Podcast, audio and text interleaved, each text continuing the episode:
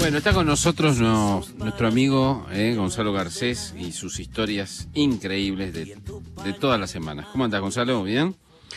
¿Cómo estás, Jorge? Bueno, hoy es un- una noche especial. Hoy esta columna se pone, vamos a decir, medias de seda, ¿eh? unos tacos aguja, porque hoy, a pedido de muchos oyentes, vamos a volver a contar una historia de Lola de Pampa. ¿Eh? Lola de Pampa es esa mujer de la que hablamos antes, que, bueno, nunca se privó de un hombre que le gustaba, eh, una mujer que vivió siempre al borde y que, esto es importante, gustó de ricos, de pobres, de, de lindos, de feos, pero nunca se pudo resistir a esa cualidad que a ella le prende fuego la sangre, que es la inteligencia. Es así, es así. A Lola de Pampa le gustan los hombres inteligentes. ¿eh? Bueno, hace seis meses ahora, Lola encontró a uno que la encantó uno- un, un hombre que la encantó, vamos a llamarlo Mariano. Pero hoy, Jorge, nuestro personaje, nuestra querida Lola, está triste, está peor que triste. Porque Mariano le dijo que no quiere más estar con ella, no quiere más ser su amante.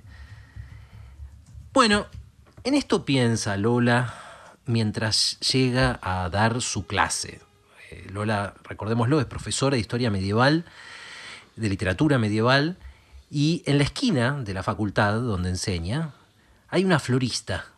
Y este es un detalle que quiero destacar de la historia, porque es una, un- un- es una persona con la que Lola siempre charla cuando pasa por ahí. Le- digamos que le hace acordar a su abuela polaca. La florista es una mujer chiquita, ¿eh? ya entrada en años, con una de esas hermosas permanentes de pelo blanco. Y es gracioso porque siempre está esperando a un novio que Lola nunca ve porque al pare- al parecer el novio llega siempre tarde. Y a esta señora nunca le falta algún pedacito de sabiduría para compartir con Lola. Eh, Por ejemplo, una vez le dijo lo siguiente, le dijo, así es, querida, fingir atragantarse con un cosito corto también es amor. Otro día le regaló esta otra frase. Le dijo, querida, el corazón es ciego. Yo una vez me enamoré de uno que en la mesa de luz, en lugar de libros, tenía crema para los hongos. Bueno, Lola siempre se ríe con estas frases desfachatadas que le dice la florista. Hoy, mientras sigue eh, atisbando, cogoteando, como se dice la florista, para ver si llega su novio, le dice esto otro. Y siempre acordate, querida, si te despertás decepcionada, no es que la tiene chica, es que es un pelotudo. Bueno, Lola le tiene mucho cariño a esta persona, le quiere mucho a la florista. Piensa que cuando tenga su edad le gustaría ser como ella. Pero no nos adelantemos, volvamos a Mariano. ¿eh? Bueno, Moria- Mariano no, bueno, ni la tiene chica ni es un pelotudo. Mariano es un tipo brillante, como le gustan a Lola. ¿Eh? Mariano, eh, de adolescente, creó, por ejemplo, una aplicación, una app, que hoy en día se usa en todos los celulares del mundo. Y a los veintitantos años, Lola no se acuerda, se, aburrió, vendió su empresa, eh, cruzó el Atlántico en velero, viajó por Asia Central, tipo inquieto, claramente. Ahora fabrica equipos ópticos para misiones espaciales. De hecho, por eso lo conoció Lola, lo conoció en la charla que este, este hombre, Mariano, dio sobre el futuro de la humanidad en Marte. Bueno, a la salida de esta, la- de esta, de esta charla, el- Lola le hizo una pregunta, se quedaron conversando. A Mariano le alcanzó con decir las, las palabras espectrómetro de masas y Lola sintió que se derretía. ¿eh? Pasaron una noche hermosa, después otra, después otra. Entonces, ¿cuál es el problema? piensa Lola. El problema es que Mariano está casado y ahora le dice que tiene que empezar a pensar en su familia. Pero Lola no entiende el problema. Jorge, esta, ella es, es- nunca tuvo problema con eso. Ella también está casada. Ella también piensa en su familia. ¿Qué- qué- ¿Es razón para perderse esto? O sea, piensa Lola, no, eh, no puede ocuparse de su familia y también de las cosas que hacen en el hotel de la calle Ascuénaga. O sea, ¿por qué los hombres son tan malos para el multitasking? Bueno, ya lo vas a lamentar, piensa Lola. ya vas a ver qué se siente ¿eh? estar sin una mujer como yo. O como dice aquella vieja canción, aquel viejo hit del año 87 de Zucchero, Senza una donna. A ver.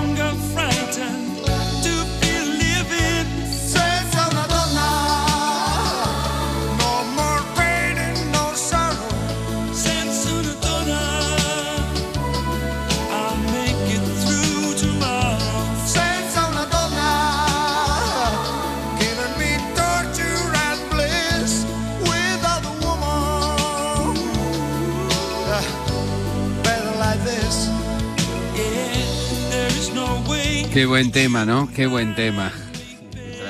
Es un gran tema, pero Jorge, estamos hablando de una persona, Lola de Pampa, que no se deja derrumbar fácilmente. O sea, si alguien pensó que Lola de Pampa iba a quedarse llorando por este amante que la quiere dejar, se equivocó profundamente. ¿eh?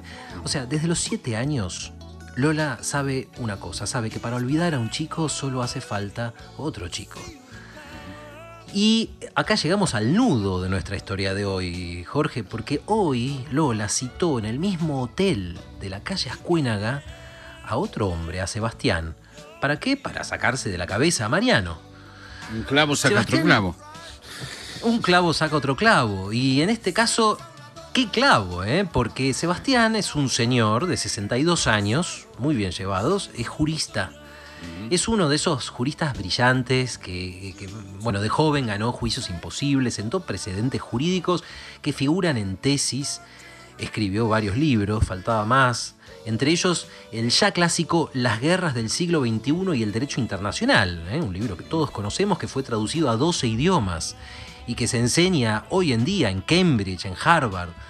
Y aparte, eh, bueno, fue uno de los inspiradores de la Corte Internacional de la Haya. O sea, un hombre realmente muy realizado. muy realizado. Y cuando Lola de Pampa a este hombre le deshace la corbata, ¿eh? cuando le desabrocha el pantalón, la emociona. La emociona pensar que ella puede sacarle a un tipo que hizo tantas cosas y que sabe tanto esos gritos de placer. Y hoy es así, hoy no es la excepción. Así que pasa dos horas muy lindas horas con Sebastián. Eh, tiene cuatro orgasmos y hasta le queda tiempo en la cama siempre para discutirle, porque no lo olvidemos, Lola sabe mucho también y discute todo. Le discute un punto, eh, vamos a decir, del juicio a los siete de Chicago, ¿eh? un clásico del derecho. Pero acá está la cuestión, Jorge, porque Lola, inteligencia, a pesar de toda su audacia, tiene una debilidad, tiene una flaqueza. Esa debilidad, ¿sabes cuál es? Que es distraída. Es muy distraída Lola y hoy le puede costar muy caro. Porque hoy se olvidó, se olvidó de que antes de aceptar esta cita con Sebastián había aceptado también otra cita con otro amante, también para consolarse, para olvidarse de Mariano siempre, ¿eh? pero la había aceptado con otro amante en el mismo lugar. Y digamos dos palabras sobre ese otro amante. Es un chico, este es un chico joven que se llama eh, Ezequiel. Ezequiel tiene 22 años, acaba de ganar este mismo año el Premio Nacional de Poesía y ganó también el Premio de Poesía Anna Segers en Alemania. O sea, es una luminaria de la poesía argentina. La revista de Cultura de la Nación recientemente lo llamó la joven promesa de la poesía argentina y el poeta más original desde Oliverio Girondo, nada menos. Y es verdad que es un chico brillante. Lola con él tiene debates, debates apasionados sobre Dante, sobre, sobre Petrarca, sobre la Divina Comedia. Y claro, en general los tiene desnuda en ese mismo hotel. Pero claro, ahora Lola está en esa habitación de hotel con otro, con el jurista. Y justo su teléfono vibra y aparecen estas palabras. Llego en diez minutos. ¿Te encuentro en la puerta? Ese es Ezequiel. Qué bravo. Y ella está ¿eh? acá, con el jurista internacional. Y a Lola le empiezan a temblar las rodillas, se le acelera el corazón y piensa, Lola, esta vez sí. Esta vez sí estás en problemas. Siempre supiste que algún día se te iba a acabar la suerte. Y para colmo, mientras piensa eso, en la pieza suena una canción como si fuera una alarma, una canción angustiante de Phil Collins que se llama Don't Lose My Number.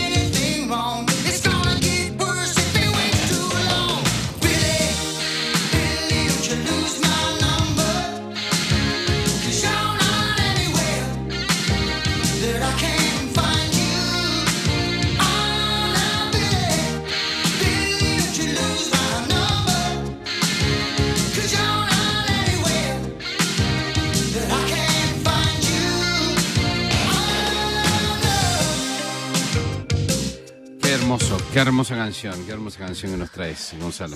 Algún día, Jorge, a Lola se le va a acabar la suerte y ella lo sabe, pero hoy, hoy no es ese día. Eh, tiene gran presencia de ánimo nuestra heroína, le dice al jurista que se olvidó una reunión importante, lo apura para que se vista. Cuando están por salir, le pide que salga él primero. Vos me entendés, ¿eh? le dice, "Esto- soy una mujer casada, mirá si me ven.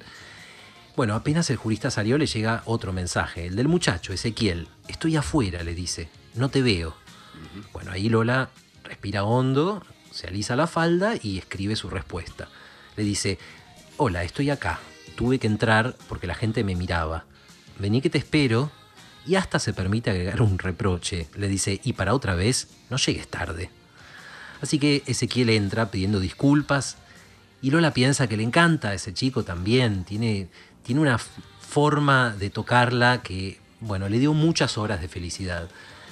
Pero nunca olvidemos esto, ni los abdominales de Ezequiel, ni tampoco las, bueno, las canas elegantes del jurista es lo que a Lola le mueve la sangre. Lo que la mueve es esa cosa indefinible, ¿eh? que la emociona, que la excita, que la hace sentir viva, es cuando un hombre tiene sueños, ¿no? Cuando mira más allá, cuando, ¿sabes cuándo? Cuando la mirada de ese hombre a ella le hace más interesante el mundo.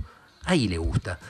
Y así es Ezequiel, así es Sebastián con su derecho, y así también era Mariano, el estúpido de Mariano. Bueno, estúpido porque siendo tan inteligente, renunció a ella, la dejó.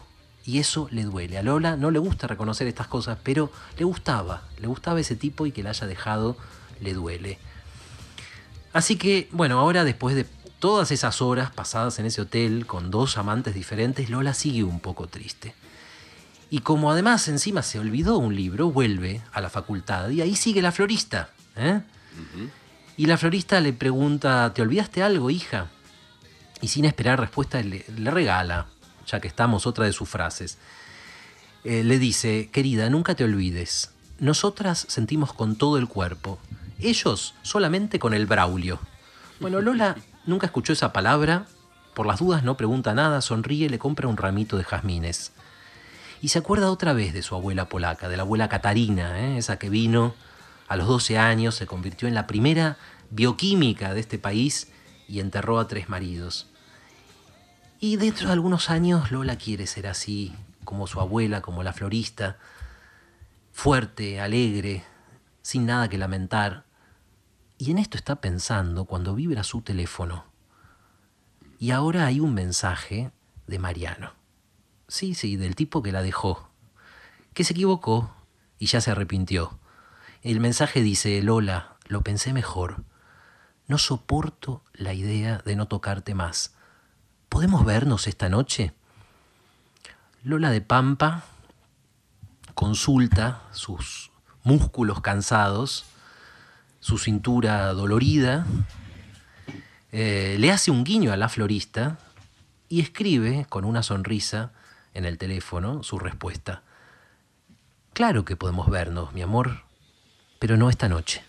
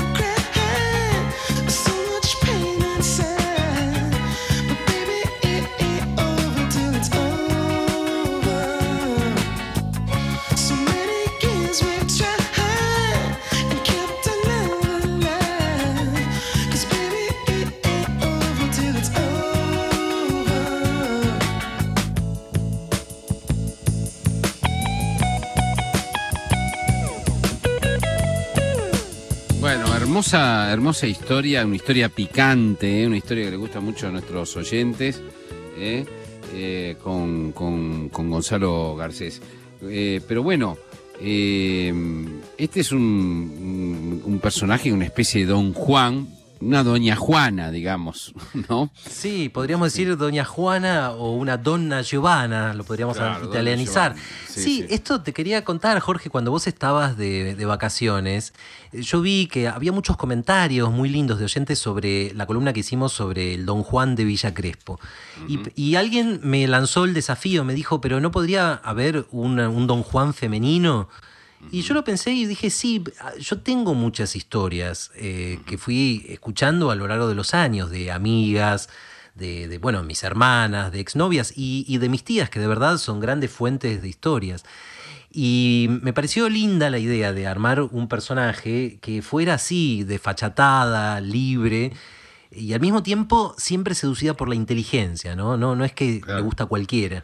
Claro, claro, claro. Eso, eso la hace más inteligente todavía, ¿no? Este, por sí, supuesto, am- un Don eh, Juan también la convierte en una esclava, en una esclava de la inteligencia ajena. Bueno, de algún modo, y ella a su vez, eh, eh, digamos, esclaviza a los que seduce con su propia inteligencia.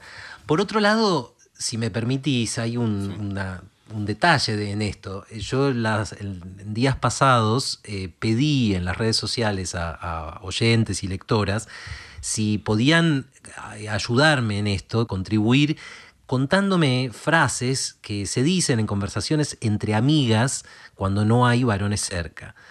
Que yo sabía que muchas veces son cosas muy, muy lindas, divertidas, eh, desfachatadas.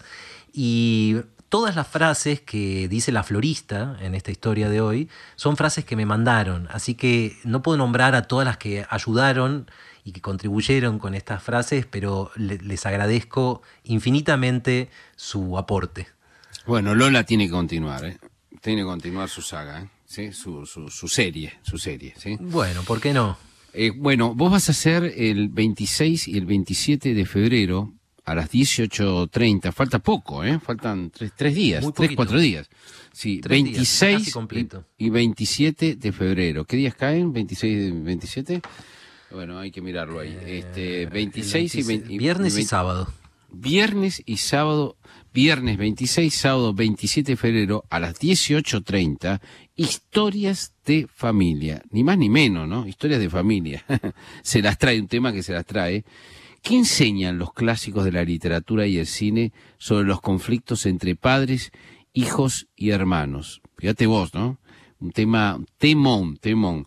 Eh, para inscribirse, bueno, en Instagram de Gonzalo Garcés, eh, y a- o escribir directamente a garcés.cultura.gmail.com. Vos sabés que después de muchos años, más de 20 años, me resistí a leer, a, ver eh, Los Soprano, por distintos motivos, ¿no?